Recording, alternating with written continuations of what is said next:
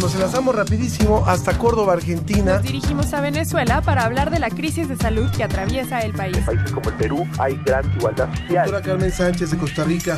La Dirección General de Divulgación de la Ciencia de la UNAM y Radio UNAM presentan La Ciencia que Somos. La Ciencia que Somos. Iberoamérica al aire.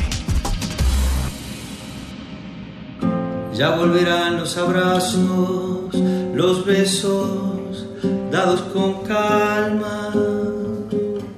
Si te encuentras un amigo, salúdalo con el alma.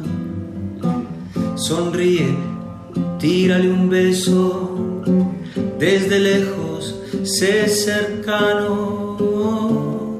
No se toca el corazón solamente con la mano. La paranoia y el miedo no son, ni serán el modo de esta. Saldremos juntos, poniendo codo con codo. Mira a la gente a los ojos, demuéstrale que te importa mantén a distancias largas tu amor de distancias cortas. Si puedes, no te preocupes, con ocuparte ya alcanza y dejar que sea el amor el que incline la balanza. La Definitivamente Jorge Drexler es un gran compositor y ahora nos regala este tema en medio de la crisis en la que se encuentra el mundo, codo con codo, escuchémoslo un poquito más. Ya volverán los abrazos, los besos dados con calma. Si te encuentras un amigo, salúdalo con el alma. Sonríe, tírale un beso desde lejos, sé cercano. ¿Qué, qué imágenes poéticas nos regala con Abrázalo con el alma y desde lejos sé cercano. ¿Cómo estás, Sofía Flores? Ángel Figueroa, buenos días. Muchas gracias a todos los que nos sintonizan hoy en la ciencia que somos. Yo, una de las medidas que estamos adoptando, espero que no que nos la quedemos ya para todo el resto de la humanidad, que es no saludarnos de beso ni darnos la mano. Porque me parece que son actitudes muy poco higiénicas en general siempre y que ahora que las estamos adoptando para cuidarnos, creo que es algo que deberíamos mantener para el resto de la vida, saludarnos por siempre solamente con el alma. Déjame decirte una cosa, ayer justamente comentaba con una radioescucha que nos envió un mensaje que vamos a leer en un momento más cuando abordemos el tema del coronavirus. Ella trabaja en obstetricia en, eh, en el Seguro Social y nos decía, si vieras las cosas que nos encontramos en las manos, o sea, te volverías loco. Y eso que hay estudios que hacen después de que la gente ya se elabora las manos y encuentran, pero una cantidad de cosas terribles, así es que... Sí, uno de los ejercicios que hacemos, así, de los primeros que hacemos cuando entramos a la carrera los biólogos, es poner nuestras manos en cultivos microbianos, bueno, celulares, y vemos la cantidad de poblaciones microbianas y justo así es como aprendemos empezamos a aprender sobre microbiología. Entonces, definitivamente, ojalá no nos volvamos a saludar de beso y de mano. Bueno, pues vamos a presentarle ¿qué, qué, de qué vamos a hablar en este en este programa en el que por supuesto los abrazamos a todos a través también de las ondas hertzianas.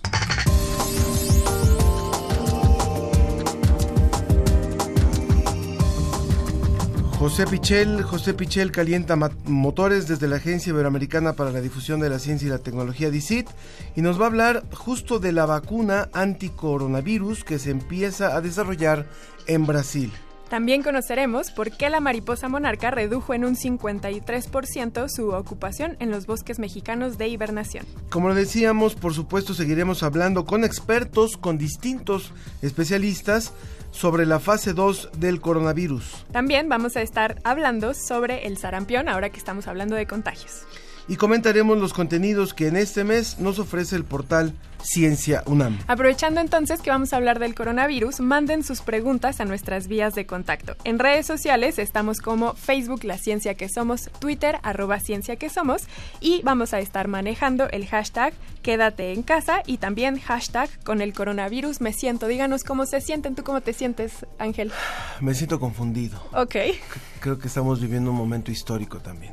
Yo me siento tranquila, sé que todo va a salir muy bien, sé que lo estamos pues sí hay una emergencia, pero sé que los científicos tienen suficiente evidencia como para poder alertarnos de qué está sucediendo. Y estoy también muy emocionada porque era lo que les comentaba fuera del aire, están sacando muchísimos artículos científicos al respecto y la ciencia ahorita se está poniendo las pilas para ver qué está sucediendo. Es importante y yo creo que también algo que vale la pena eh, mencionar, hoy, eh, hoy en la mañana lo pensaba, decía, creo que esto es algo todavía muchísimo más fuerte que cuando vivimos los ataques del 11 de septiembre. Es de ese, de ese tamaño, claro, y aparte es un efecto prolongado. Quiere decir, si se habla que el mundo era uno antes del 11 de septiembre y otro después del 11 de septiembre, ahora, ahora hay otro AC y DC, antes del coronavirus y después del coronavirus. Yo justo con esa pregunta, con esto que acabas de plantear, yo me voy a esperar más bien a preguntárselos a los expertos en virología, porque para mí más bien hubo un antes y un después en el 2003 con el SARS. Creo que esto más bien ya es una consecuencia de lo que vivimos en el 2003 con el SARS. Guarda esa pregunta para que se la hagamos. Vamos a dar las vías de contacto. Estamos, estamos transmitiendo en vivo hoy. No sabemos qué va a pasar la próxima semana, no sabremos si transmitiremos en vivo, eh, pero por supuesto hoy que estamos en vivo, pues aprovechamos para comunicarnos con ustedes al 56 bueno, los invitamos a que se comuniquen en el 56 22 73 24. Si ustedes no usan redes sociales, nos pueden contestar ahí la pregunta. También con el coronavirus me siento y ustedes completan la frase. ¿Cómo se sienten con el coronavirus, con toda esa situación que estamos viviendo? Y también en el WhatsApp en el 55 43 63 90 95 55 43 63 90 95 desde España, el informe de la Agencia Iberoamericana para la Difusión de la Ciencia y la Tecnología, DICIT, con José Pichel.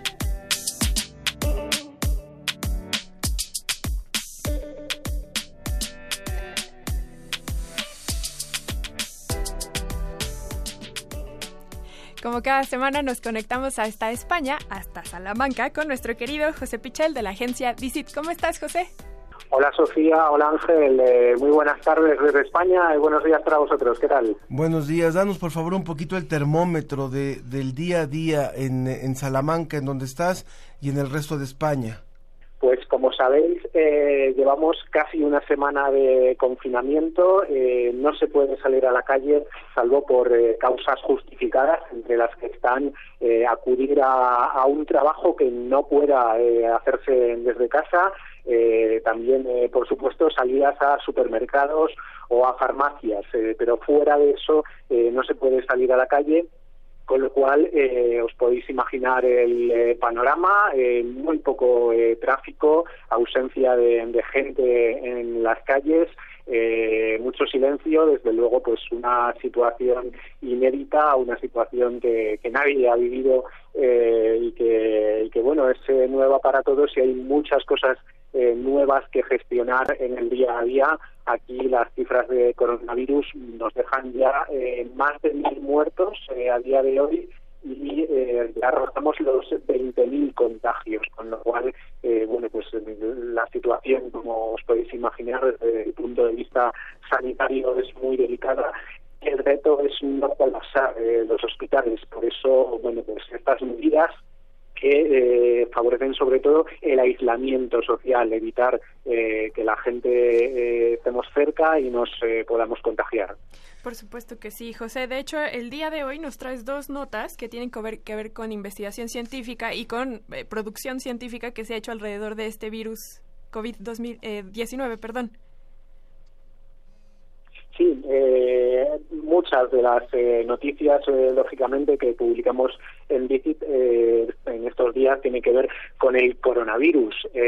por ejemplo, una de ellas hace referencia a científicos brasileños que están desarrollando una vacuna contra el nuevo coronavirus. También aquí en España tenemos investigadores trabajando en concreto en, en, la vacuna y también en enfoques terapéuticos. desde luego lo que podemos esperar de la ciencia es eh, esas dos cosas, o bien eh, una vacuna que todavía tardará en llegar, eh, hacen falta meses al menos y probablemente un año hasta poder pasar todas esas pruebas que son necesarias para testar una vacuna. Probablemente lo que nos dicen los investigadores es que el candidato a vacuna pueda estar muy pronto disponible, pero todas esas pruebas que hay que hacer, primero, pruebas en animales, Después, ensayos clínicos, es decir, ya pruebas eh, con personas requieren unos tiempos eh, que todavía se tienen que, prolongar y después eh, llega la fabricación y la comercialización de esas vacunas, con lo cual por ese lado todavía vamos a tener que esperar bastante. Eso sí, sí que están también en desarrollo muchos ensayos en el mundo con eh, nuevos fármacos que pueden estar indicados para tratar esta enfermedad. Si no podemos evitar eh, contagiarnos, al menos sí que vamos a intentar tratar esos eh, casos más graves que están provocando neumonías muy graves, sobre todo en gente mayor o en gente que tiene otras patologías previas y, son eh, sobre todo este, este, tipo de poblaciones la que está muriendo, ¿no? Eh, con lo cual pues urge encontrar eh, fármacos, urge encontrar tratamientos y hay muchas investigaciones enfocadas a, a conseguirlo. Por supuesto que sí. También ha estado sonando el caso, por ejemplo, de la vacuna que están trabajando en Estados Unidos. No sé qué sepas al respecto, José. Bueno, eh, hay mucha investigación, eh, sobre todo en China y en Estados Unidos. Aquí, como digo, eh, tenemos en España varios investigadores que están colaborando con los centros de investigación de Estados Unidos eh, hay varios enfoques eh, para conseguir eh, la vacuna según las características que tiene este coronavirus y también según las experiencias, pruebas previas que tienen los distintos grupos de investigación. vosotros mencionabais hace, hace un momento el caso del SARS de 2003. Bueno, como el SARS desapareció, al final no hubo esa necesidad de eh, contar con, con, la vacuna. Y sin embargo, por ejemplo, aquí en, España, eh, un grupo de SIC llegó a conseguir eh, una vacuna, pero nunca se llegó a fabricar, porque, claro, como la enfermedad había desaparecido, pues ningún laboratorio estaba interesado en invertir en, invertir en, esa, en esa fabricación de, la vacuna, ¿no? Eh, sin embargo, ahora, bueno, quién sabe si, si hubiera sido si hubiera sido útil, ¿no? Eh, bueno, pues en, en ello estamos. Eh, ahora hay que empezar de cero de alguna manera ante esta nueva versión del, del SARS, que no deja de ser una nueva versión de, de ese virus que, que ya conocíamos y, y, luego pues hay otros muchos enfoques ¿no? de, de investigación. Eh, por ejemplo, aquí en Salamanca, eh, investigadores de, del IPSAL, que es el Instituto de Investigación Biomédica de Salamanca, y también eh, investigadores del Hospital Río Ortega de, de Valladolid, eh, han, eh, han, publicado un artículo muy interesante sobre las características que tienen eh, los pacientes más graves que eh, tienen la neumonía provocada por el coronavirus. Entonces, entre las características que ven con los datos que se publicaron en su día de los pacientes eh, chinos, están que sufren una linfopenia. ¿Esto qué es? Eh, bueno, pues que tienen muy pocos linfocitos en sangre, que son un tipo de glóbulos blancos que nos protege precisamente de, las infecciones.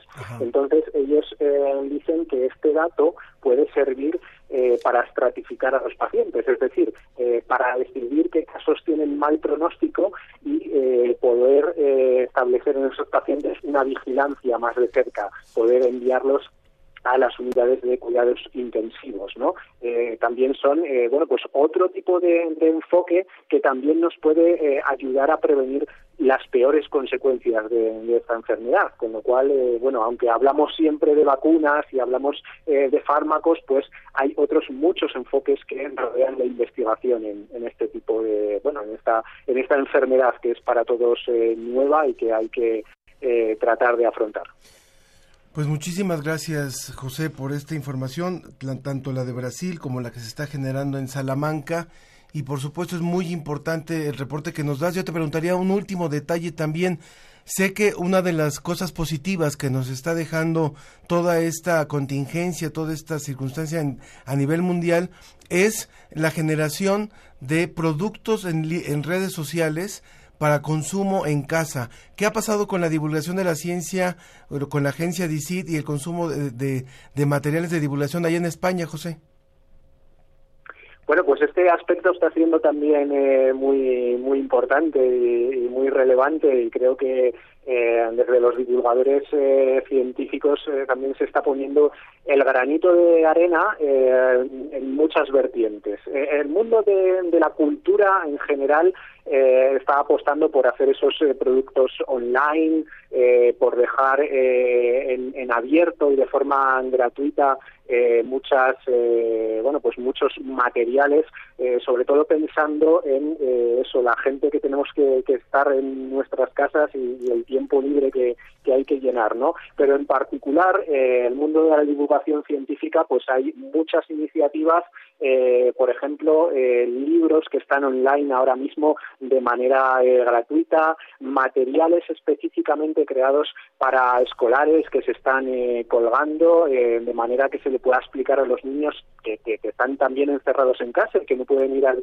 colegio en estos días, que se le pueda explicar qué es esta enfermedad y lo que está pasando con, con ella, ¿no? Entonces hay muchas iniciativas muy, muy interesantes y desde luego también hay que fijarse en el aspecto positivo que está teniendo a nivel social eh, pues eh, esta situación. Claro que sí. Muchas gracias José José Pichel de la agencia DICIT. Te mandamos un abrazo, invitamos al público a que visite también el portal de esta agencia ahora que, que están con más tiempo para que puedan recorrerlo por ahí. Muchas gracias José. Gracias a vosotros, un saludo. Abrazo virtual José. Bueno, rápidamente les vamos a presentar un, contenido que nos ha preparado la producción de un futbolista mexicano de la selección. ¿Qué dijo sobre el tema del coronavirus? Héctor Herrera. Hola amigos, soy su amigo Héctor Herrera y me gustaría compartir un mensaje para mi gente de México, desde mi casa aquí en Madrid. Además de mandarles un saludo y agradecerles por sus muestras de cariño, quiero invitar a toda mi gente de México a que hagan conciencia de la importancia de este virus a que sean más responsables y sobre todo agradecidos porque la naturaleza les ha dado una gran oportunidad de tiempo. En serio, hermanos, si nosotros en España pudiéramos regresar el tiempo unas semanas a la fase 1 de este virus como ustedes, sin pensarlo tomaríamos las debidas precauciones y no saldríamos de casa. Entiendo y admiro que a veces los mexicanos nos sentimos invencibles, que muchas personas piensan que no les va a pasar nada con el coronavirus. Quizás no, ojalá no, pero pensemos en nuestros papás, en los abuelos y en la gente adulta, en la gente que es más vulnerable ante este virus. Unámonos México, seamos responsables, evitemos el contacto físico, seamos solidarios, pero sobre todo, quédense en casa. No son vacaciones, yo me quedé en casa.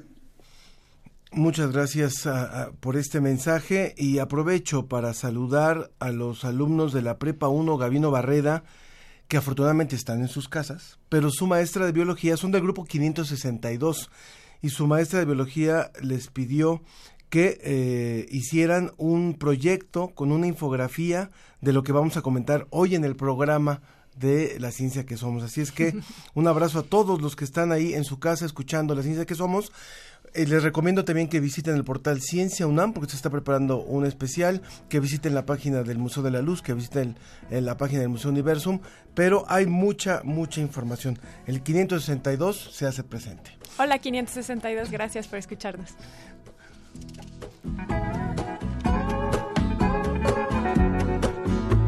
Que viva la telefonía en todas sus variantes.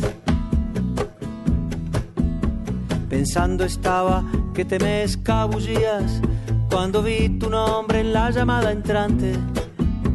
Bendita cada onda, cada cable, bendita radiación de las antenas, mientras sea tu voz la que me hable, como me hablaste hace un minuto apenas. Te quiero, te querré, te quise siempre. Continuamos en la ciencia que somos para hablar ahora, cambiar un poquito de tema. Ya no vamos a tocar por ahora, en este instante, el virus, sino que vamos a hablar más bien de mariposas, específicamente mariposas monarcas. Y para eso tenemos a Jorge Ricards, quien es director general de la Fundación World Wildlife México. México, México, se me traba ahí el inglés y el español. ¿Qué tal, Jorge? ¿Cómo estás?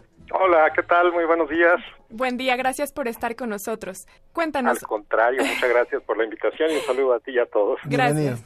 Nos vas a hablar entonces, como ya lo comenté, de mariposas monarcas, pero también no tenemos muy buenas noticias. Ustedes tienen un reporte que dice que el 53% de su ocupación en los bosques mexicanos de hibernación ha caído. ¿Qué ha pasado en esta situación? Sí, es correcto. Hemos trabajado monitoreando las colonias de la mariposa monarca desde el, principios de los noventas y lo que hemos ido documentando es que después de un pico muy alto que tuvimos en el 96, la población ha venido fluctuando, ha tenido sus alzas y sus bajas, pero la tendencia general durante estos años ha sido una baja muy, muy clara.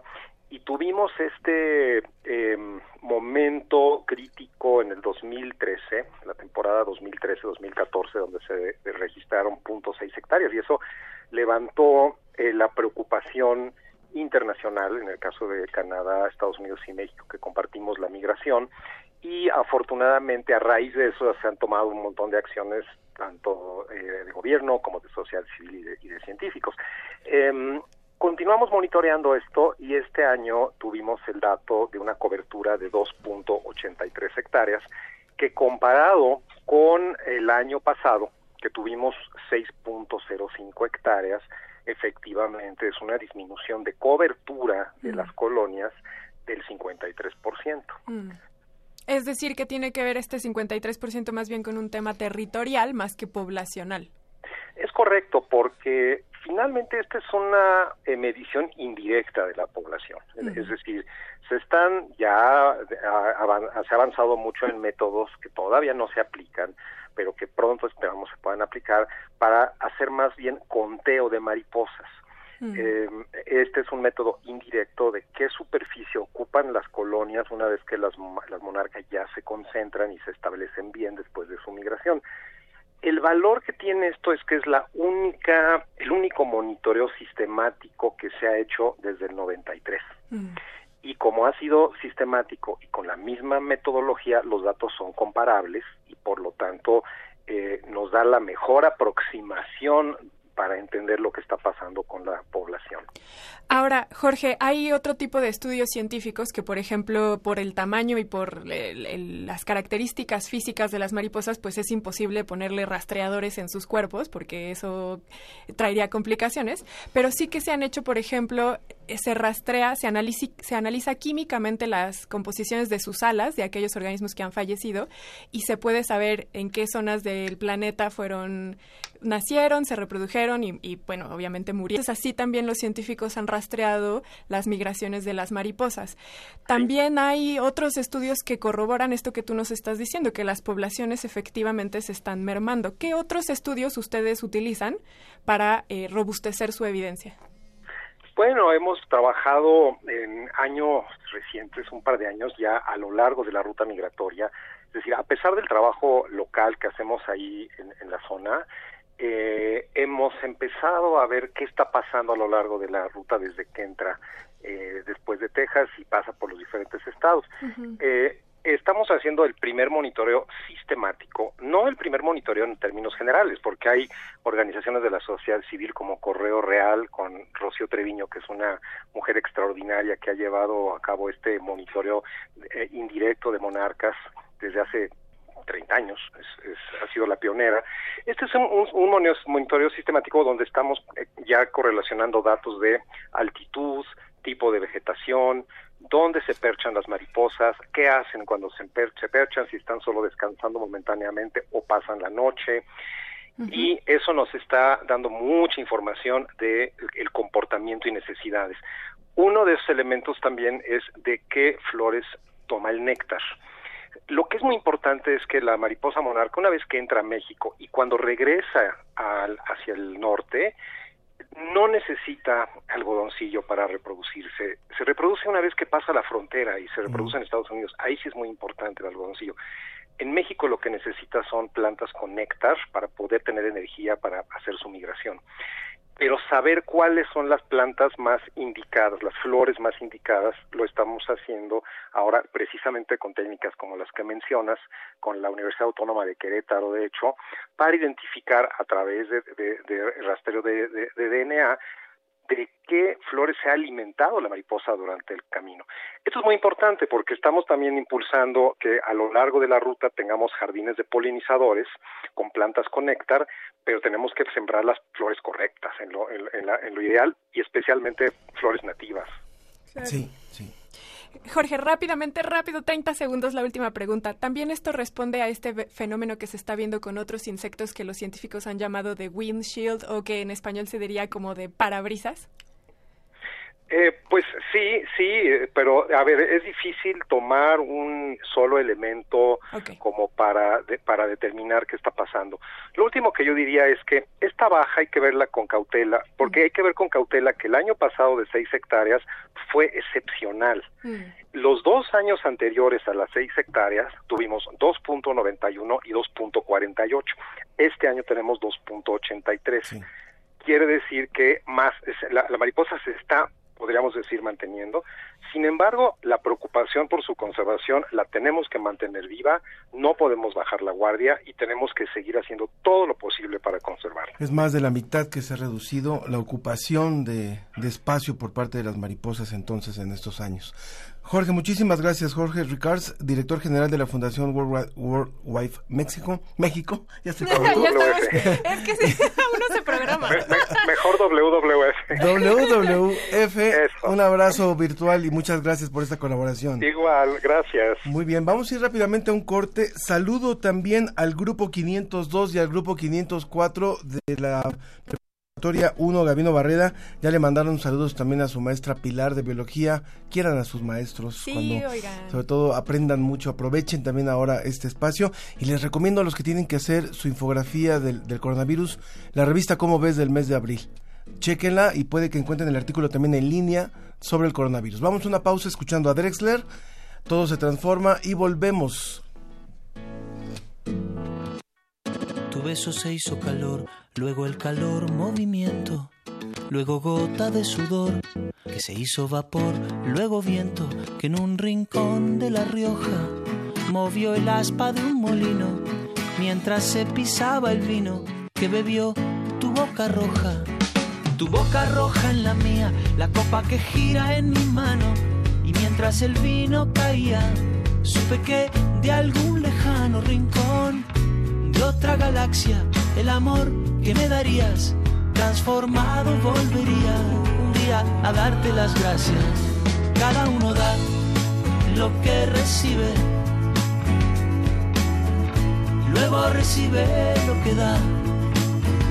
Nada es más simple, no hay otra norma, nada se pierde, todo se transforma. todo se transforma.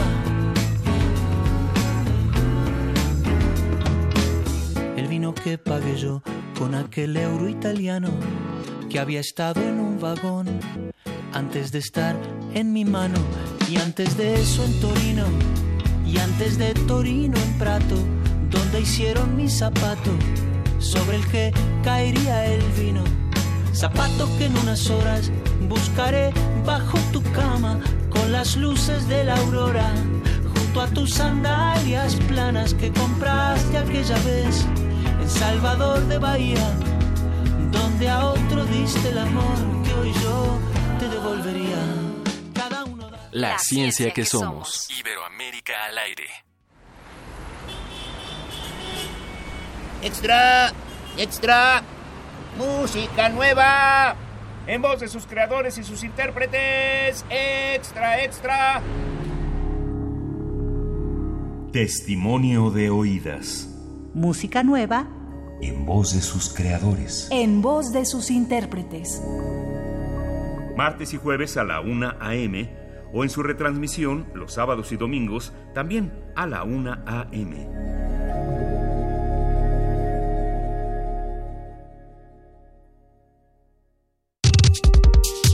En estos días, en todos lados hay una opinión, pero solo en algunos hay información. A partir del lunes 23 de marzo, Prisma RU mantiene su horario habitual de las 13 a las 15 horas a través del 96.1 de FM y del 860 de AM.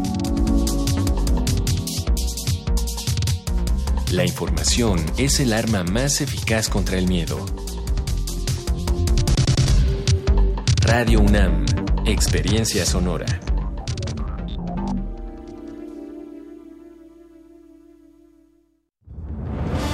La vida está llena de sucesos incomprensibles, maravillosos y misteriosos. Cuando nosotros no le encontramos respuesta, entonces se vuelve un caso para... La araña. Acércate al conocimiento científico y técnico de la mano de especialistas en la serie de divulgación La araña patona. araña patona. Con Juan Manuel Valero. todos los sábados a las 13 horas por el 96.1 de FM. Todo tiene una explicación si la sabemos buscar. Radio UNAM, Experiencia Sonora.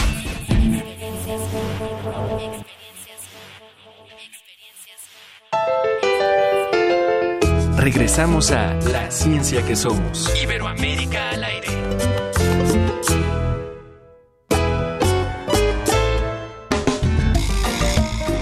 La ciencia y sus respuestas están Sobre la mesa.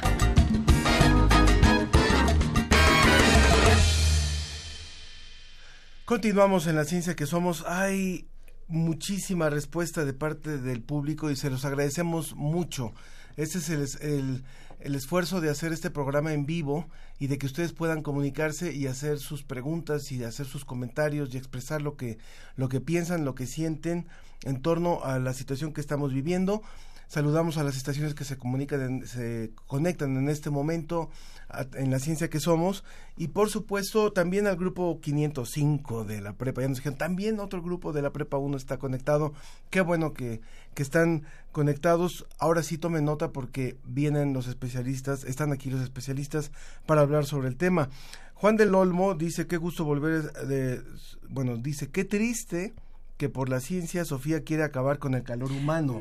Ah. Es obvio y evidente que tenemos millones de seres entre manos, pero no todos son maliciosos, también tenemos muchos que nos defienden. El humano no sobrevive si no es cercano. Es muy valioso todos los puntos de A vista. un metro de distancia. Bueno, cada quien tiene su punto de vista. También eh, hay una serie de comentarios que ante la pregunta que les habíamos hecho sobre quédate en casa o lo que el coronavirus les provoca. Dice Ricardo Cornejo, estamos a un paso del colapso, pero no se decretará cuarentena nacional obligatoria, raro por, de- raro por decirlo menos. También Nicolás Ibarra, se entiende perfectamente el costo económico que traerá todo esto, pero hoy no es tiempo de economistas ni cálculos, sino de salvar vidas humanas. Marem 2013 dice, en momento de, es momento de poner nuestro granito de arena y frenar la curva del coronavirus. No me, lo mejor, quédate en casa. Sandra Nieto, a mí me toca ir a trabajar a la oficina. Ayer cuando volví a casa vi muchos carros en las tiendas de autoservicio. Por favor, hashtag quédate en casa. Loja Benler en Twitter, el coronavirus me provoca eliminar a los desinformados. Causa estrés, tantas compras de pánico, da dolor de cabeza, ver que nuestro país no está preparado para esto y que nuestra economía se va a desplomar. Provoca alegría que el planeta no nos nos está frenando el daño que hicimos. Adrián Espíndola nos dice buenos días, a ver si les es posible y da tiempo de contestar mi pregunta, ¿qué diferencia hay entre un coronavirus y un virus normal. Bueno, eso yo lo voy a poner entre comillas. Y Tania Ruiz en Facebook dice, se habla de una pandemia mundial, pero me gustaría saber en qué países o zonas no hay casos. ¿Será que los medios solo se enfocan en Europa y México porque aquí estamos? Tienen datos de toda América Latina, África, Medio Oriente, Australia. Y finalmente Mario Mora nos saluda, nos dice que está haciendo home office y nos dice que tiene dudas del coronavirus, cómo funciona el jabón gel con el virus, cómo evoluciona un paciente contagiado. Hashtag yo me quedo en casa.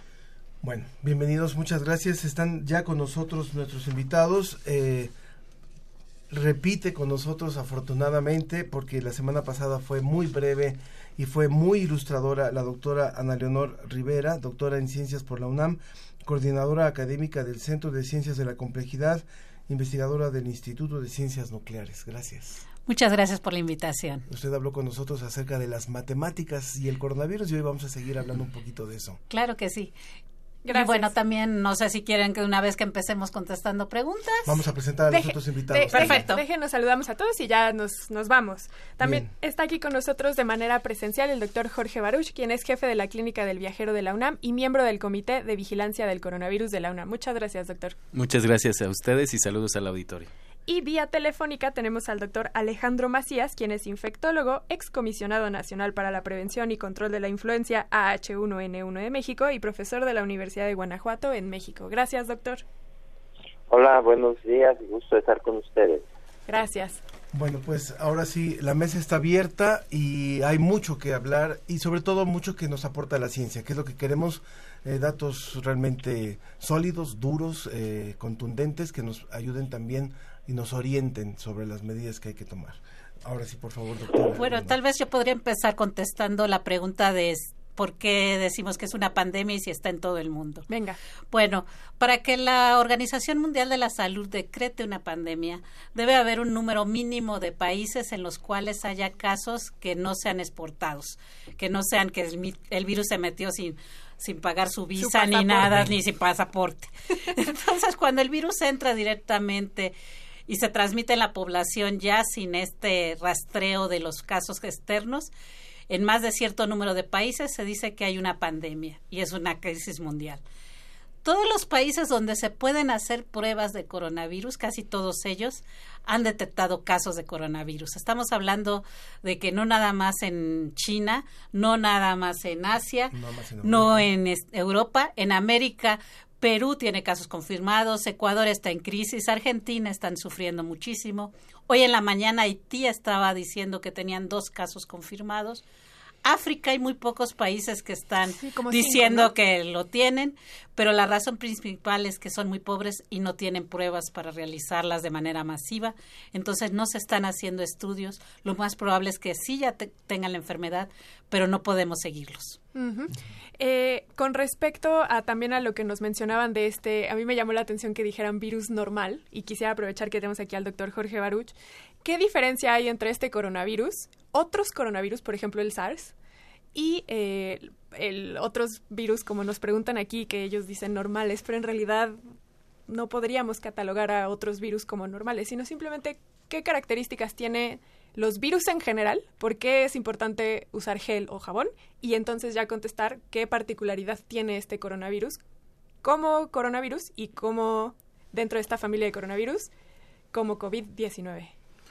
Bueno, eh, sí, en efecto no podemos hablar de que sea un coronavirus normal porque justamente está causando una pandemia y eh, a lo largo de la historia de la humanidad hemos detectado aproximadamente siete coronavirus que han sobresalido por su potencial pandémico, dentro de los cuales destacan pues el COVID, el SARS-CoV-2 que provoca la enfermedad, que es COVID-19, que es el que estamos viviendo actualmente, pero anteriormente el MERS-CoV, que es el síndrome del Oriente Medio, respiratorio del Oriente Medio que se eh, empezó a diseminar precisamente por este tipo de carreras de camellos eh, que tenían los camellos mucho contacto con los humanos o viceversa y entonces se identificó este este coronavirus, el MERS-CoV en el 2012 y más atrás tenemos al 2000 en el 2002, 2003 el SARS-CoV-1, el SARS-CoV-1 que provocaba la llamada gripe aviar y que también se originó en China. Entonces, y así podemos ir a lo largo de la historia eh, contando alrededor de siete eh,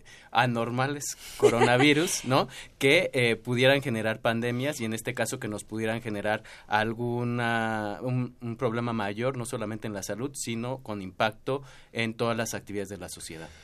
Yo quiero hacer una pregunta también a nuestro invitado, el doctor Alejandro Macías, que está Guanajuato. en Guanajuato. Y quiero pecar de inocente o de ingenuo, de... Bueno, más bien, hay veces que no entendemos cómo opera un virus y cómo opera una bacteria. ¿Cuáles son las diferencias que hay entre los diferentes organismos y justo el que está ahorita en cuestión? Y me gustaría podérselo preguntar a él, que es infectólogo, que pudiera explicarle de forma muy sencilla a la población cómo es que se transmite este, este virus y por qué es el, el efecto multiplicador y replicador de esta, de esta pandemia, doctor? Hola, sí, eh, ya sabemos mucho de su comportamiento. A mí me gustaría agregar que en las definiciones de pandemia conviene agregar que debe causar un estrago en la sociedad y en las capacidades médicas, porque seguramente hemos tenido pandemias de virus, por ejemplo, catarrales, que la verdad es que no causan estragos. Eh, y este virus sí cumple con todos sus requisitos. Cumple también con el requisito de causar un estrago a los servicios de salud y de la necesidad imperiosa de incrementar de manera emergente los servicios con los que ya cuenta la sociedad. Entonces, este es un virus que se transmite como cualquier otro, solo que se transmite con un poco más de eficiencia que un virus de influenza y causa en proporción muchísima más letalidad, muchísima más enfermedad grave y muchísima más muerte. ¿Por qué lo hace así? Parece que tiene que ver mucho con el sitio en donde se fija para eh, poco después de entrar. Los virus de influenza, los virus catarrales, que dan el catarro común, se fijan en la parte superior del sistema respiratorio. Este virus, sin embargo, así como los virus anteriores de, de el SARS 2002 y que se mencionaba el doctor Baruch en el 2012, el MERS, eh, se fijaban, se fijan en la parte baja del aparato respiratorio, entonces por eso tienen una propensión a causar neumonía mucho mayor que, eh, que la influenza. Entonces, eso es la explicación que hay detrás del comportamiento del, del virus. Y también del estrago que estaba que yo aclaraba está causando a nuestras muy pobres capacidades del sistema de salud mexicano. Porque hay que decir que un problema es desde luego la epidemia un problema es un, un fenómeno mundial pero también un problema es que no estamos preparados para recibirlo porque no hemos hecho lo suficiente. Eso ya es aparte de la tragedia que puede ocasionar esta pandemia. Una es su capacidad intrínseca y otro lo mal preparado que estamos y ahí sí la culpa es de nosotros, no es del virus. Creo que creo que el Seguro Social apenas hace dos días le pidieron el, el inventario de sus capacidades de reacción. Voy a repetir los números en cabina y eh, para que se puedan y las vías de contacto para que se puedan comunicar con nosotros. El teléfono en cabina es 56 22 73 24 56 22 7324 y en el WhatsApp 55 43 63 90 95 55 43 63 90 95 en las en Facebook La Ciencia que Somos y en Twitter arroba Ciencia que Somos estamos conversando con la doctora Ana Leonor Rivera del Instituto de Ciencias Nucleares, con el doctor Alejandro Macías, infectólogo, excomisionado nacional para la prevención y control de la influenza, y también el doctor Jorge Baruch, quien es jefe de la Clínica del Viajero de la UNAM y miembro del Comité de Vigilancia del Coronavirus de la UNAM. Doctor Jorge, ahorita me voy con usted, doctora. Discúlpeme que me la brinque. Pero ahora que Ángel hacía esta pregunta de la distinción entre el virus y las, los virus y las bacterias, eh, también al inicio del programa mencionábamos, y Ángel lo mencionaba, que hay una distinción en lo que esta pandemia va a marcar un antes y un después por lo que estamos viviendo. Ya escuchamos también con nuestro colaborador español que él nunca había visto una situación de que no había ni un alma en la calle y lo estamos comenzando a vivir en América Latina, que las personas nos estamos empezando a aislar. Pero yo más bien le comentaba a Ángel que probablemente podríamos marcar un antes y un después con el 2003, con el SARS, que fue justamente cuando comenzamos a ver los efectos que estas pandemias están teniendo en las poblaciones. En el SARS en el 2003 tuvimos 8.000 contagiados y fue a partir de ahí que los científicos publican artículos diciendo esto que estamos viendo con el SARS lo vamos a empezar a ver más adelante, tendremos que empezar a describir virus, tenemos que empezar a analizar sus genomas y tenemos que estar prevenidos porque efectivamente están viniendo de animales exóticos como usted lo mencionaba. Entonces, podríamos marcar un antes y un después con esta pandemia. ¿Hay, antecedentes? ¿Qué está sucediendo en términos de contextualizar esta pandemia? Definitivamente eh, esta pandemia, como pues cualquier otra, va a o ha detonado ya no solamente la acción de los gobiernos, sino la acción de las de la iniciativa privada y sobre todo la acción social de la sociedad civil, la sociedad civil organizada. Entonces, estos tres grupos, grandes grupos de, de sociedad a nivel mundial y que se reflejan a nivel local de cada gobierno, de cada país y de cada estado, cada municipio, eh, esta preparación, esta, digamos, forma de actuar que se está viendo desde inicios de enero del 2020 hasta la fecha ha sido en gran medida gracias a los avances tecnológicos y a los avances en cuanto a infraestructura sanitaria y de vigilancia epidemiológica que eh, tuvo China. El gobierno de China, gracias a la experiencia que tuvo con el SARS-CoV-1, la gripe aviar, desarrolló bastante buena infraestructura y sobre todo al centro del país y, al sureste de China, en donde fue el epicentro de, esta, de esta epidemia en sus inicios.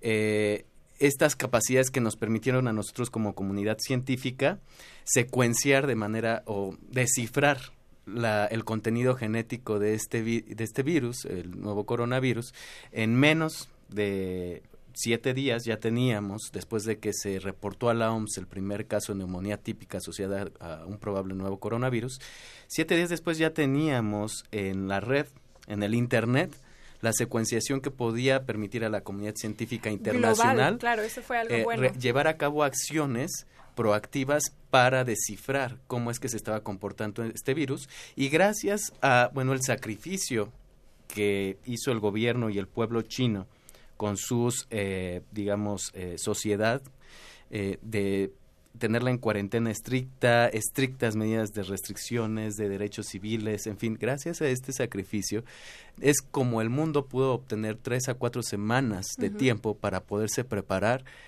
y recibir este tipo de virus. Porque también fue gracias al aprendizaje de lo que sucedió en el 2003, como dice el doctor Baruch, que, se, que esta vez en esta pandemia lo primero que se hizo fue liberar bases de datos, doctora, para que, como él también dice, los matemáticos, los estadísticos, los virólogos, epidemiólogos, todas las personas que se dedican a ver comportamientos poblacionales pudieran decir, esto está sucediendo en China, esto va a pasar en la semana 1, 2, 3, 4 y en la semana 4 esto se va a ver en el mundo, se va a ver. Entonces, eso fue un aprendizaje que se tuvo del 2003, por ejemplo, para con esta epidemia. Sí, también con la con la pandemia que tuvimos de influenza H1N1 en México.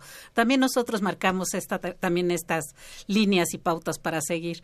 Es importante señalar que el crecimiento que tienen todos estos eventos son una tipo como una S. O sea, si nosotros viéramos el cómo crecen las poblaciones, se disparan, se disparan, se disparan, pero crece rapidísimo y luego ya hay tantos infectados que a la hora que ves a alguien, esa persona ya se infectó, entonces a la hora de que tú estás infectado y le quieres pasar el virus, pues ya, ya lo tiene, ya no pasa nada. Entonces la curva se aplana. ¿Qué es lo que hemos aprendido con todas las pandemias previas que ha tenido la humanidad? Es que esta curva es, el, nosotros al principio no podemos intervenir tanto, podemos retrasar que empiece a crecer y a dispararse a lo loco y luego lo que podemos hacer es aplanar la curva. Hacer que esta curva deje de crecer tanto.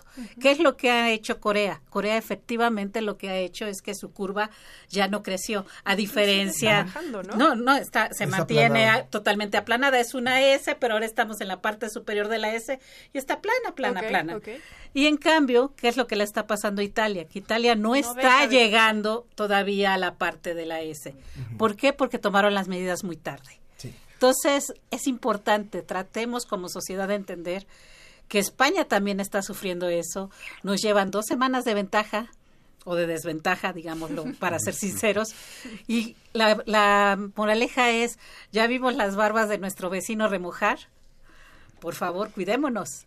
Encerrémonos. Los que podamos estar sin ir a trabajar, los que podamos no tener contactos cercanos. Y lo siento, sí, yo, yo, yo también soy de las que me gusta abrazar y besar, ni modo a un metro de distancia, como me enseñaban en la escuela, a guardar distancias. No hay de otra. Eh, nos dice eh, David Cruz, justo preguntaba si, si este virus es lo mismo que el H1N1. Creo que, le, podemos preguntar, saben mejor, al doctor Alejandro Macías, que fue experto en el control de la influenza. Doctor.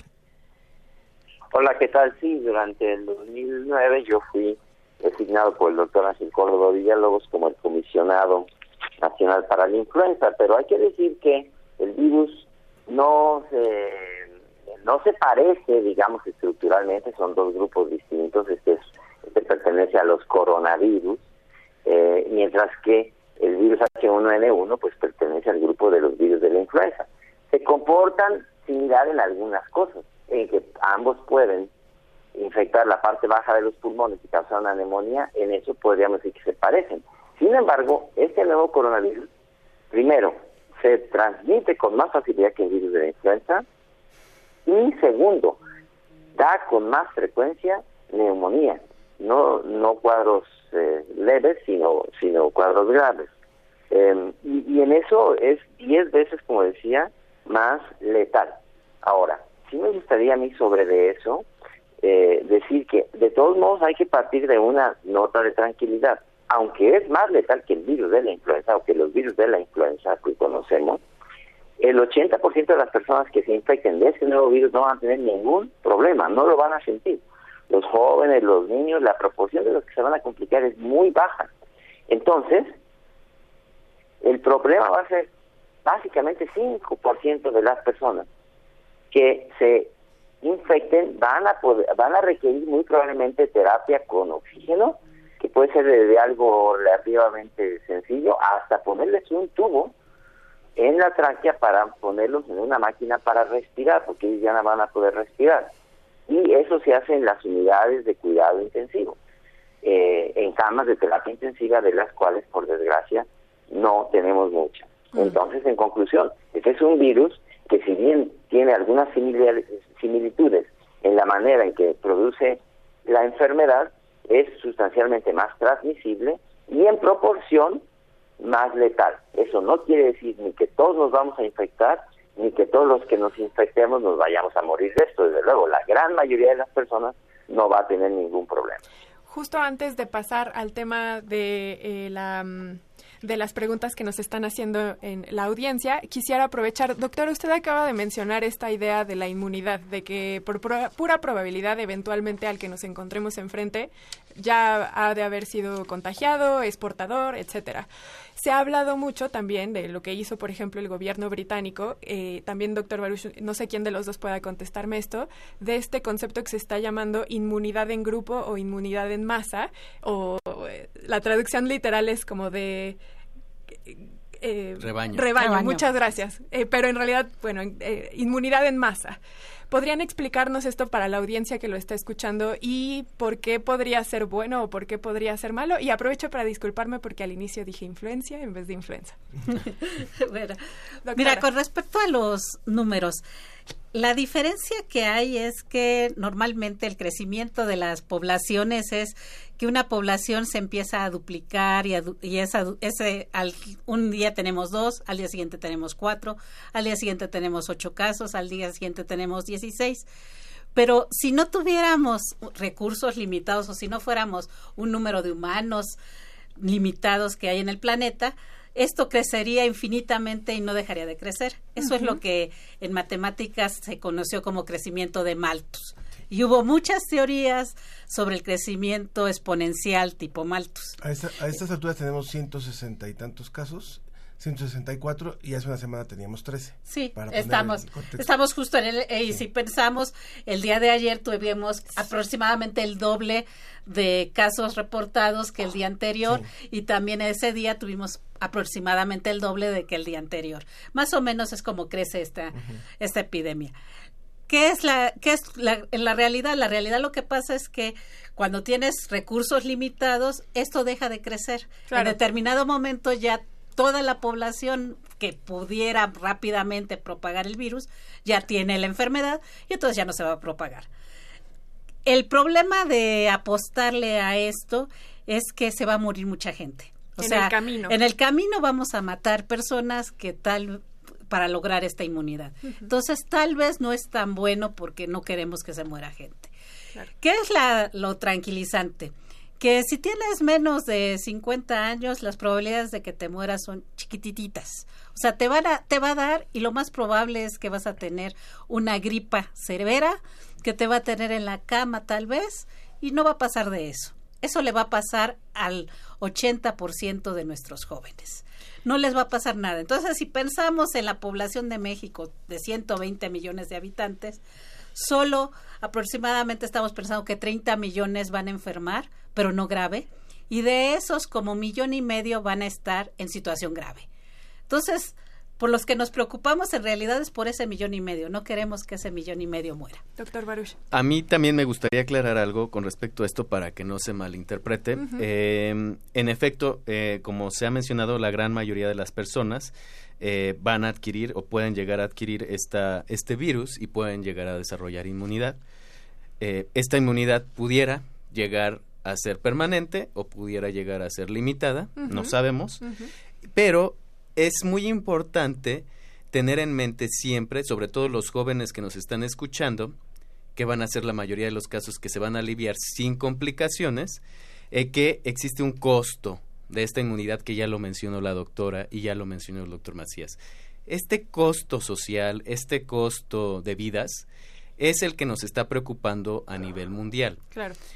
Lamentablemente este virus sí se ha podido propagar precisamente por la enorme cantidad de casos, casi el 80% de las personas que les da, no generan síntomas muy leves y casi son síntomas que no se perciben por, por, por, el que está infectado y el que puede contagiar esta enfermedad. Incluso hay asintomáticos. Pero, este, pero eh, centrémonos en los que presentan síntomas leves que pueden llevar a cabo su vida normal ah, con una molestia, una ligera fiebre, escalofríos, tos, sin nada más adicional, pero que están contagiando de manera eh, eficaz la, eh, eh, el virus a otras personas que pueden ser más susceptibles, como son el grupo de alto riesgo de mayores de 60 años, de personas con alguna enfermedad preexistente como diabetes, hipertensión, cáncer, en fin, o como aquellas personas embarazadas este tipo de personas realmente sí están en un riesgo de enfermar grave, desarrollar síntomas y llegar a una neumonía complicada y poder llegar a morir.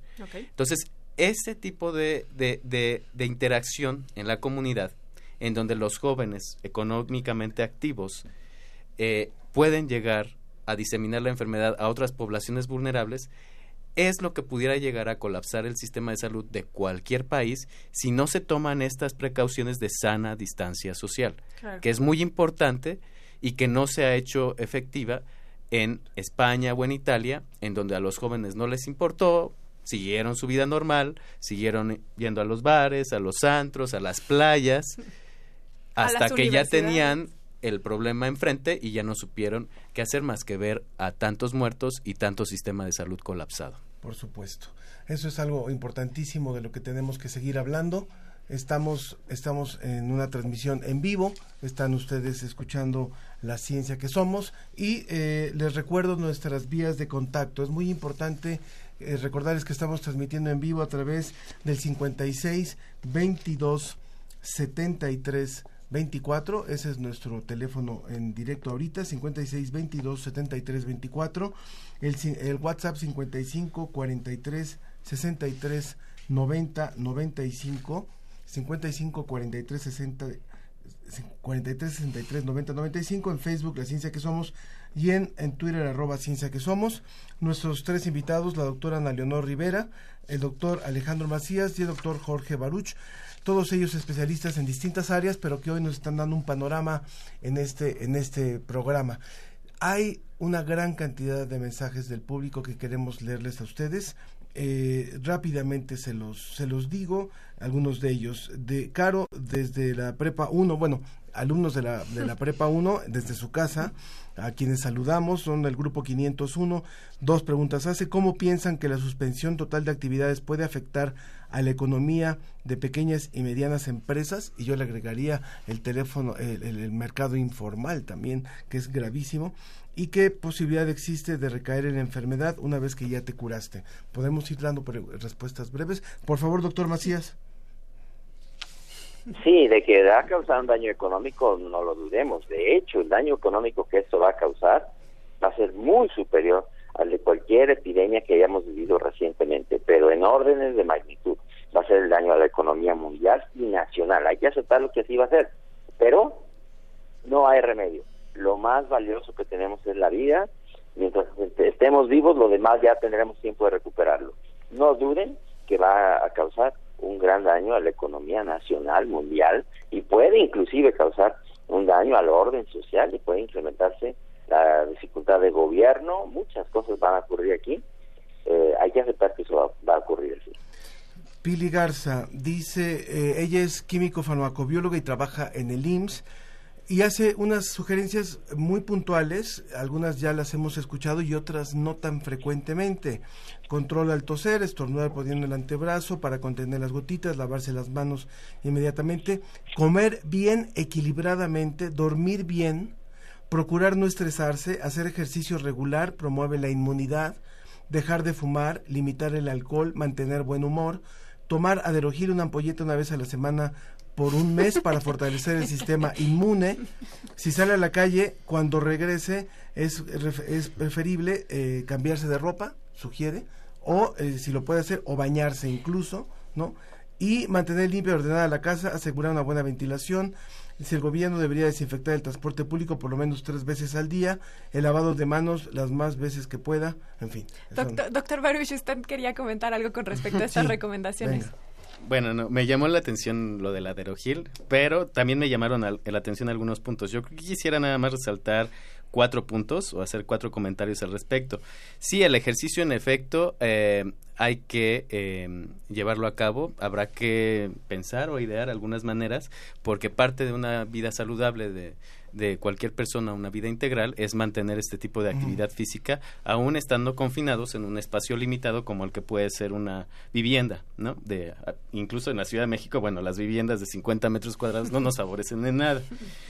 Eh, la otra es la dieta. La dieta es sumamente importante para este tipo de actividades. Recordemos que eh, mientras nosotros mantengamos una dieta balanceada no va a haber ningún problema.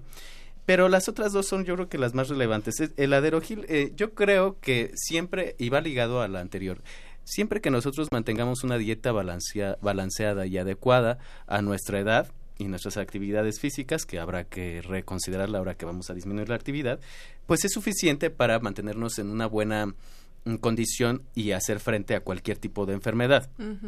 Entonces, en este sentido, podemos ah, incrementar algún en nuestra dieta o agregar a nuestra dieta algún tipo de eh, verduras verdes, por ejemplo, que fortalecen el sistema inmunológico, de cítricos que también eh, favorecen el recambio celular, por, por, ejemplo, de los epitelios respiratorios. Y en cuanto al transporte público, me llamó la atención. La sociedad ya debe, a partir de ayer, que eh, por lo menos en la Ciudad de México ya se hizo el llamado para que todos se mantengan en sus casas por parte de la jefa de gobierno de la Ciudad de México, ya debe de estar pensando y cambiar el switch para no salir. Me llama la atención que la sociedad esté pidiendo que desinfecten constantemente en transporte público cuando ya se dio la instrucción de que se queden en casas. Entonces sabemos y lamentablemente que la mayoría de la, del- de, de la sustentabilidad económica de nuestro país está basada en comercio informal y que la mayor parte de la gente lamentablemente vive al día. Entonces es- esperamos que las personas hagan un esfuerzo, la sociedad civil haga un esfuerzo en conjunto con la iniciativa privada para poder eh, de alguna ma- manera ejercer una mayor, un mayor apego a este tipo de recomendaciones de distanciamiento social y quedarse en su casa. Entonces el transporte público será vital mantenerlo, pero para aquellas personas que tengan que salir de manera esencial Mm. al supermercado, a la farmacia, a los hospitales, a garantizar los servicios de salud, en fin, de comunicación, a garantizar la operatividad mínima de la sociedad. Pero la mayoría debe de quedarse en casa. Pedro Vargas dice, eh, el contagio solo es posible si el origen es aquella persona con contacto de alguien que ha llegado de Europa o Asia. ¿Podrían explicar más la forma del contagio? Y gracias a todos por el programa. No, porque ya estamos en fase 2. Doctora, ¿usted o le pasamos? Mejor el doctor. Al doctor le pasamos la voz, al doctor Alejandro Macías. ¿Podríamos entonces solamente contagiarnos de aquellas personas que trajeron importado este virus? Eh, no, no es así. Ya seguramente en México hay transmisión autóctona. Un problema es que no sabemos cuánta hay porque hemos hecho pocas pruebas. No sabemos bien a bien cuánta gente ya está infectada. Mi sospecha es que es muchas más de los que ya de los que ya estamos pensando. Pero simple y sencillamente no sabemos. Me gustaría agregar algo respecto de multivitaminas. No tomen multivitaminas, no les sirven. Ni la marca que mencionaron ni ninguna otra. sí, de Así de acuerdo todos. Sí, La estamos de única acuerdo. Estamos todos de vitamina- acuerdo. Mario, La Mario, única vitamina, esa que mencionaron, por ejemplo, tiene dosis altas de vitamina A que no necesitamos, tiene vitamina C que no necesitamos y tiene vitamina D que puede ser. No tomen multivitaminas. Si alguien quiere tomar vitamina la única vitamina que nos suele faltar a algunos y que no hay ningún daño si tomamos una dosis baja es la vitamina D, D de dedo. Si quieren tomar una vitamina, tomen esa. Una dosis bajita todos los días, nada más. No Bien. tomen suplementos, no tomen multivitamínicos, no les sirve. La gente todo lo quiere en cápsulas o en licuado. A mí, a ver qué jugo me tomo, qué jugoterapia. No, hagan ejercicio, como ya mencionó la doctora, ¿verdad? Hagan ejercicio, manténganse en buenas condiciones, cuiden su dieta, si tienen enfermedades crónicas, atiéndanlas. Claro. Es lo que se puede hacer. Y no solo en la para emergencia. subir las defensas no existe. Y no solo en la emergencia, en la vida cotidiana siempre. Y además con la vitamina D tengan cuidado porque para que realmente la fijemos necesitamos luz solar y tenemos no, que no estar, quedarnos en perdón, casita, por perdón, favor. No, no, no es así. La, la vitamina D que nos tomamos no necesita la luz solar. La luz solar necesita para la producción intrínseca de vitamina D. Pero los que no nos asoleamos lo suficiente, sí podemos tomar una dosis bajita de vitamina D y eh, sustituye la luz solar. Porque de la luz solar sí tenemos que cuidarnos mucho, particularmente los que somos de tez blanca. Mm.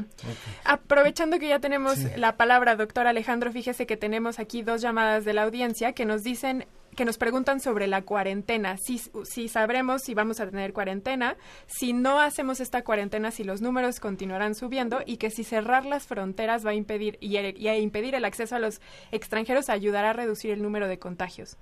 No, vean lo que hizo Estados Unidos. Cerraron fronteras para nada. Eso no sirve absolutamente para nada. Están cerrando la frontera con México cuando tienen más casos ellos que nosotros de transmisión comunitaria, hasta donde sabemos. Eso es una absoluta ignorancia. El control de fronteras nunca ha funcionado. Lo que debiera funcionar es que conociéramos cuánta gente está ya infectada en la comunidad y eso no lo sabemos porque no hemos hecho las pruebas. Y eso sí puede ser muy grave, porque una vez que empieza una transmisión comunitaria extensa, estamos a unas pocas semanas del colapso de los hospitales. Y, el- y, la, y si hacemos como hizo Italia, como decía ahorita Baruch, queremos detener las cosas cuando ya están saturados los hospitales, va a ser, como se dice en inglés, a little too late. Entonces ya no hay mucho que hacer. Doctora. doctora Leonor, por favor. Sí, bueno, yo quisiera hacer un comentario sobre lo que nos hace falta conocer sobre nuestra población. Efectivamente, no podemos hacer tanta, no hemos hecho tantas pruebas como para saber cómo está creciendo la curva, para de- determinar esta S y para tratar de aplanarla para que lleguemos muy rápido a la parte de saturación de la S. Y entonces en la UNAM nos estamos dando la tarea, un grupo de científicos que trabajamos en el Centro de Ciencias de la Complejidad, gente del Programa Universitario de Investigación en Salud y de Facultad de Medicina, de armar una app que nos sirva para poder tener información de qué regiones del país hay síntomas y en esas regiones del país poder hacer seguimiento. También ver los contactos de las personas, con quienes tenemos contactos y poder establecer redes que nos permitan de manera eficiente decir, aquí hay focos rojos, atención, cuidemos esas regiones. Y y en ese sentido armamos nosotros una app, le pedimos a toda la población que si nos puede ayudar llenando la, el cuestionario que está en esa app, es coronavirus apoya México .c3.unan.mx. En esa página de internet. En esa página de internet que pueden ver eh, directamente en su celular. La repetimos, por favor, es coronavirus apoya, apoya a México. Punto unam, punto c3, punto unam, punto unam, punto mx. La vamos a poner en redes. Necesitamos ahora ya una serie de respuestas rápidas, porque son eh, para darle salida a muchas preguntas del público. Nos dice eh, Belém de dice estuve esta semana viendo muchas noticias eh, acerca de cómo un cierto porcentaje de personas infectadas se curaban pero no pude encontrar información más enfatizada en eso. ¿Me podrían explicar cómo es que nuestro organismo se defiende del coronavirus? Muchas gracias. Podría mandar un saludo al Belén del Grupo 501. Claro que sí, Belén. Bueno, eh, en efecto, la, digamos que la historia natural de la enfermedad nos dice que el 80% de las personas van a pasar con, eh, la van a pasar bien, eh, se van a curar después de un cuadro leve y, o moderado, pero más bien tirándole a leve. Entonces, eh, eh, después de, o sea, todo el sistema inmunológico, para explicarlo a grandes rasgos, es el que actúa en contra de este virus, limita su reproducción y de alguna manera libera al cuerpo o al organismo de estas partículas virales. Entonces, eh, Así es como mejoramos nuestros signos y síntomas si es que los percibimos y dejamos de tener el virus en nuestro organismo. Entonces, sí, en efecto, todavía no sabemos si este virus queda latente de alguna manera, si puede haber una posibilidad de reinfección o podemos o nuestro sistema inmune no genera la, la memoria suficiente como para poder evitar nuevas reinfecciones. Era lo que quería preguntar, aprovechar, porque eh, hablamos de inmunidad. ¿Es posible que nos vuelva a dar coronavirus una vez que ya tuvimos? Es posible que nos vuelvan a dar otros tipos de coronavirus. Todavía desconocemos qué tanto dura la, la inmunidad o la memoria inmunológica con respecto a este virus. Suponemos que sí debe de durar por lo menos una serie de meses. Ah, ok, meses hasta que el virus, eh, hasta que el sistema se olvida de él y podemos ser otra vez vulnerables. Pero todavía es muy pronto para poder eh, hablar de fechas y de reinfecciones. Nos piden que mandemos por, por Twitter la liga de la aplicación, la vamos a mandar ahora. También nos preguntan si vamos a subir algún material escrito del programa del día de hoy a las plataformas. Por supuesto, consulten por favor el portal Ciencia UNAM, ahí van a encontrar todo y consulten también la revista Como ves de este, de este mes. También, por supuesto, agradecemos a los que a los alumnos que nos están saludando, como Camila también de, de, la Prepa 1. Y dice, ¿por qué se dice que hemos llegado al crecimiento de casos en S si mucha gente sigue saliendo y los casos siguen creciendo con rapidez? Justamente por eso. Justamente por eso. Estamos justo en la parte de crecimiento exponencial. O sea, al principio, como les decía, los casos se van duplicando, duplicando, duplicando. Estamos en esa fase de crecimiento y la forma de que lleguemos a la parte superior de la S, a la parte plana de la, de la curva en que ya no haya más casos y esperemos que ya no haya muertes como ahorita está ocurriendo en China o como está ocurriendo en Corea. Para eso necesitamos que la gente se permanezca en sus casas y tenga higiene. ¿Es posible que el virus mute y también cuánto tiempo sobrevive el virus en la superficie? Preguntan. Doctor Macías. Sí, hay un estudio reciente muy interesante en New England Journal of Medicine que muestra que en superficies eh, lisas como plásticos y metales puede durar varios días, más de dos o tres días. En superficies rugosas como cartón o tela, probablemente no más de un día. Aire, eh, primero en gotas grandes, solamente hace una parábola y caen al suelo donde se fijan en el material inerte. Pero en gotas pequeñas van y flotan en el ambiente y ahí pueden sobrevivir hasta tres horas. Bueno, ¿eso qué significa para la gente? Lo que significa es que durante ya el periodo de estado de la pandemia, el virus va a estar en cualquier lugar que toquen, no lo duden. Asuman que el virus va a estar en cualquier lugar que puedan tocar. Si lo traen en las manos no hay problema. El, el virus no tiene patitas, no tiene alas para volar. El problema está cuando se tocan las partes húmedas de la cara. Se ha dicho que de cualquier objeto inanimado lo puedes transmitir y te lo puedes inocular. Y el consejo es no te toques la cara, lo cual es muy difícil. Mm. Yo creo que el consejo debe ser más francamente, no te metas el dedo en la boca, no te piques la nariz, no te rasques los ojos. Porque pedirle a la gente que no se toque la cara es prácticamente imposible. Sí. Sí. Yo quisiera agregar sobre, los billetes y monedas que no se ha ah. comentado. La comida, por Exactamente. Bueno, también en este estudio eh, mencionaban eh, que bueno que mencionaba el doctor Macías, hacían referencia a las superficies como el cobre que se utiliza mucho, se parece, asemeja mucho a las monedas que se utilizan en todo el mundo, en donde pudiera llegar a sobrevivir alrededor de cuatro y hasta ocho horas. Entonces, eh, también es importante mencionarle a la población que el dinero, pues, es una forma de transmisión efectiva de cualquier enfermedad, entonces hay que desinfectarse las manos cada uno que cada vez que manipula un dinero.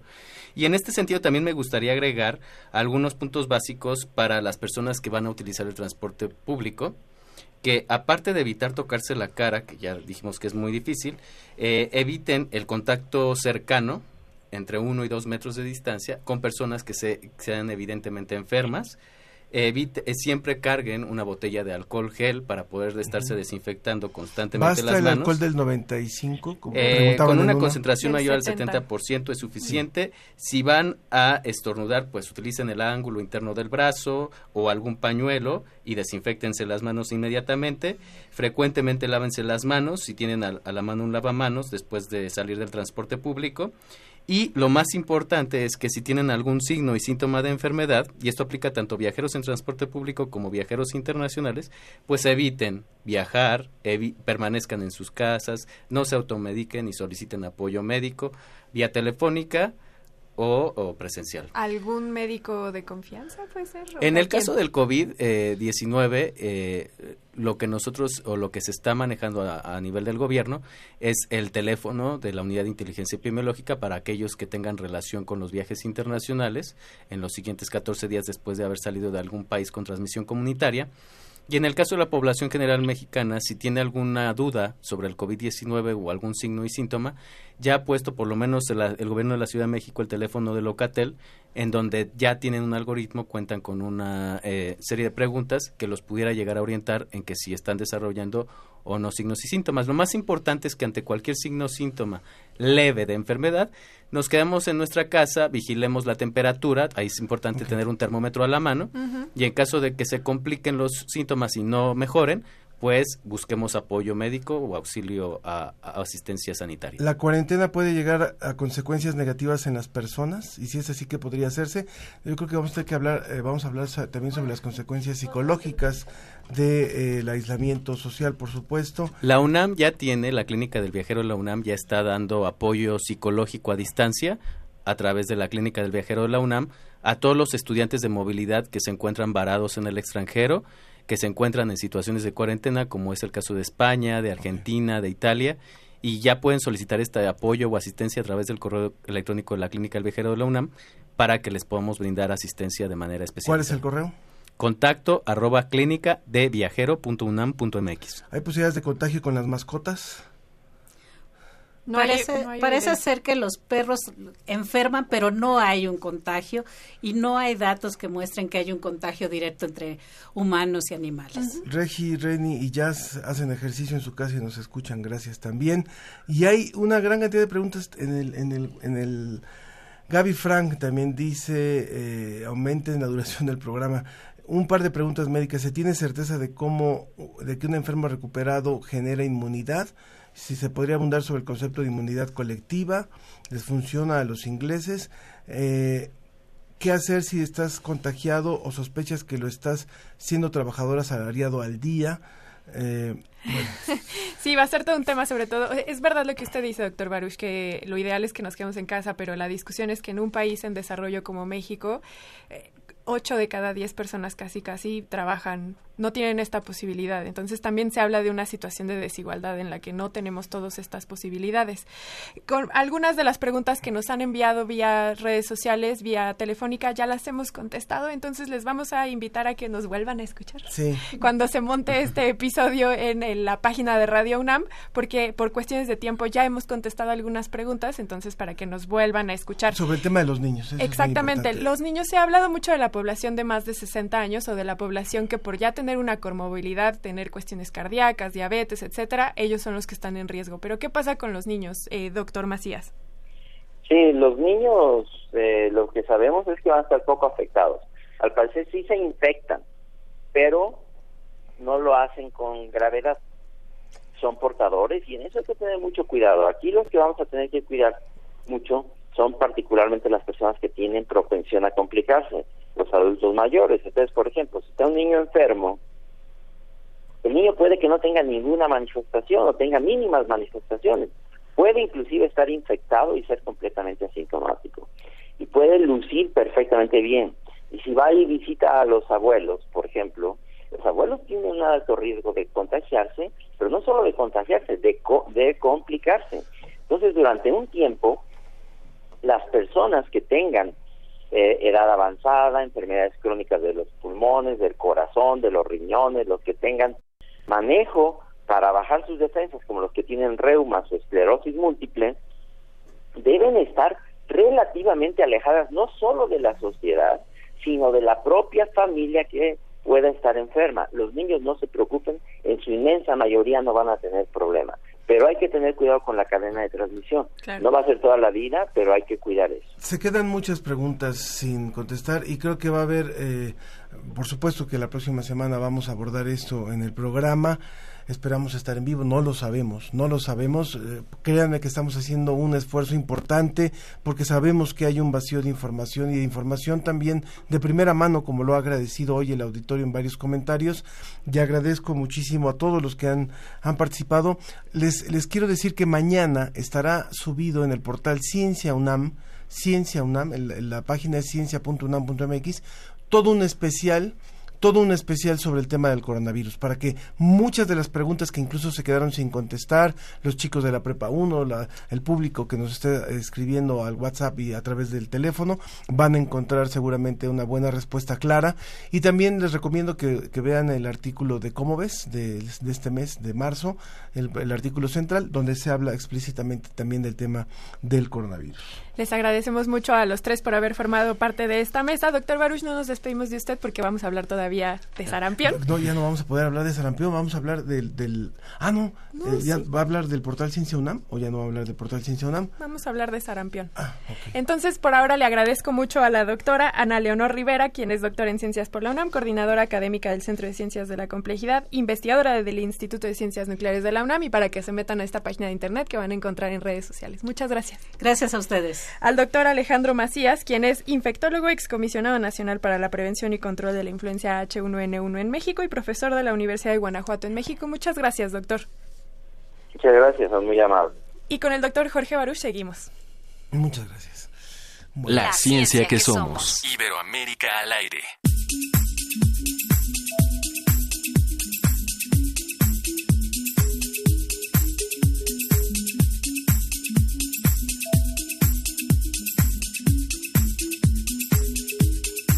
Bueno, pues hu- hubiéramos querido cerrar el programa con otro tema un poco más motivante, pero, pero bueno, así está la cosa y lo más importante es estar informados. Creo que este eh, eh, habíamos previsto eh, sobre este tema del sarampión, dado que todos estos movimientos antivacunas y dado que han habido repuntes de sarampión en nuestro país, pues hemos querido aprovechar que está aquí con nosotros eh, el doctor Jorge Baruch. Eh, seguramente si hacemos el programa en vivo la próxima semana, todos los invitados estarán vía telefónica, no estarán presenciales, ¿verdad?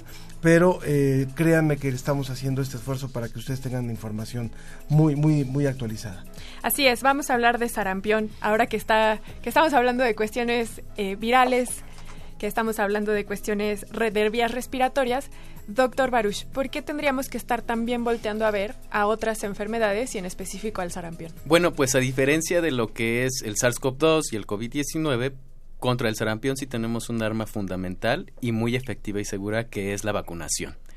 Entonces, esta, este brote que se haya identificado en la Ciudad de México y que lleva alrededor de 30 casos reportados, la mayoría de ellos concentrados en la Gustavo Amadero, pero también está afectando de manera relevante a la Miguel Hidalgo y a la delegación Álvaro Obregón, eh, se pueden se pueden cortar estas, este tipo de brotes a través de la vacunación oportuna y es por eso que el mensaje debe ser muy claro. Vacúnense, actualicen su esquema de vacunación, revisen sus antecedentes de enfermedad, si es que son mayores de 24, 25 años, porque a lo mejor tuvieron algún tipo de sarampión, sobre todo aquellos que nacieron alrededor del 57 y por ahí del 70, en donde los brotes de sarampión eran con dos a cuatro años de frecuencia. Pregunta Mario Mora, eh, también sobre el tema de sarampión, ¿qué vacunas debo aplicarme ya siendo adulto? Bueno, en el caso del sarampión debemos de ser, eh, debemos de tener tres grupos de edad identificados o tres grupos de año de nacimiento. Los que nacieron antes de 1957 seguramente ya contrajeron la enfermedad porque era más frecuente que la gripa en, esos, en ese entonces. A partir del 57 y antes de 1995 tenemos otro grupo de edad en donde como los brotes eran esporádicos, puede que les haya dado no sarampión y debemos de recibir, revisar también nuestros antecedentes de vacunación para ver si contamos con las dos dosis del esquema de vacunación aplicadas a partir de los 12 meses de edad, sobre todo si es que vamos a viajar. Y eh, las personas que nacieron después de 1995, el esquema nacional de vacunación ya agregaba el sarampión y ya lo contemplaba a partir del año de edad aplicar la primera dosis y antes de entrar a la primaria la segunda dosis. Entonces nada más tenemos que revisar nuestro esquema, que son más o menos los que nacieron, los que tienen menos de 24 años, tienen que revisar sus esquemas de vacunación para actualizarlos. Doctor, ¿por qué estamos teniendo este rebrote de sarampión si a partir del 95 las personas ya tuvieron una vacunación distinta? Es decir, estaba, se puede decir que las personas que estuvieron dentro de este grupo que dice del 57 y del 95 están en realidad teniendo un rebrote en términos de que se les volvió a activar el virus. ¿Cómo está funcionando? Exactamente, mira, de los 30 casos, alrededor de la mitad, esto es 16 casos, se, dieron en personas de más de 24 años, o sea, que nacieron antes de 1995. Entonces, lo que puede estar pasando es que este tipo de personas no están al corriente con sus esquemas de vacunación. Recordemos que si nosotros recibimos una vacuna antes de los 12 meses, antes el esquema nacional de vacunación, recibíamos la vacuna entre los 9 y los 12 meses de edad, ¿ok? Y la segunda antes de entrar a la primaria. Después nos dimos cuenta eh, que la primera dosis aplicada antes del año de edad dejaba un 5% de personas sin inmunidad permanente. O sea, no se garantizaba la inmunidad de por vida. Por eso sí hay un, hay un refuerzo. Ajá, por eso es que hay un refuerzo. Y por eso es que ahora ya la, la primera dosis se aplica a, al año de edad. Entonces, seguramente este tipo de personas que nacieron antes de 1995 no han recibido el refuerzo que está contemplando la cartilla de vacunación entre los 12 y 11 años de edad. Entonces, lo más importante es que actualicemos los esquemas de vacunación y sobre todo aquellos que vamos a viajar. Recordemos que eh, alrededor, o sea, a lo largo del mundo es muy frecuente el sarampión. El primer lugar, de, el 74% de los casos se concentran en África, pero es también muy frecuente en Asia, en Europa. Bueno, ahorita está una epidemia muy grave por los grupos antivacunas que inició desde el 2008 y hasta la fecha no se ha podido controlar. En Estados Unidos. Y en Estados también, en Estados Unidos también ya se reactivó esta eliminación que tenían de, de casos de sarampión. Entonces, el llamado en este sentido es a vacunarse. Llama también la atención los niños menores de 6 años, que ya eh, pues eh, representan también una cuarta parte de los casos aproximadamente, que son 8 casos. Entonces, en este sentido, eh, sí tenemos que estar muy al pendiente de estos niños, porque pues ellos son los que son más vulnerables por el, tipo de, de, digamos, relación con la sociedad y porque pudieran que no, pudiera que no estemos en, en posibilidades de actualizar su esquema de vacunación. Entonces, los menores de 6 años que van a viajar deben de recibir sus dos dosis antes de un viaje. Y todos los menores de un año, desde los 6 meses de edad hasta un año, también deben de recibir una dosis adicional si es que van a viajar. aunque no esté contemplada dentro del esquema nacional de vacunación, pero deben de recibirla. De acuerdo. Pues muchas gracias, muchas gracias, doctor Baruch. Y bueno, eh, les invito a que escuchen el próximo domingo a las ocho y media de la mañana, es eh, Claudia, ocho y media de la mañana, eh, en, a través de las frecuencias de AM de Radio UNAM, la repetición de este programa. Nueve y media. Nueve y media, perdón, de la mañana, a través de AM en el en el, nove- en el 86 punto, 860, perdón, de AM. Y, por supuesto, mañana toda la información en Ciencia UNAM. Gracias, Así es. Sofía. Le ag- gracias, Ángel Figueroa, también doctor Jorge Baruch, jefe de clínica del viajero de la UNAM y miembro del Comité de Vigilancia del Coronavirus de la UNAM. Muchas gracias. Le agradecemos a toda la producción, Susana Trejo, Alma Cuadros, Paulina Trapaga y Liliana Morán, Claudio Gesto, eh, Arturo González y Ricardo Pacheco. Muchas gracias a todos. Que viva la ciencia, que viva la poesía, que viva siento mi lengua cuando tu lengua está sobre la lengua mía. El agua está en el barro, el barro en el ladrillo, el ladrillo está en la pared y en la pared tu fotografía. Es cierto que no hay arte sin emoción y que no hay precisión sin artesanía, como tampoco hay guitarra sin tecnología, tecnología del nylon para las primas, tecnología del metal para el clavijero, la prensa, la gubia y el barniz, las herramientas del carpintero. Cantautor y su computadora, el pastor y su... Esto fue La Ciencia que Somos. Iberoamérica al aire. Los esperamos el próximo viernes. La Ciencia que Somos. Una producción de la Dirección General de Divulgación de la Ciencia de la UNAM y Radio UNAM.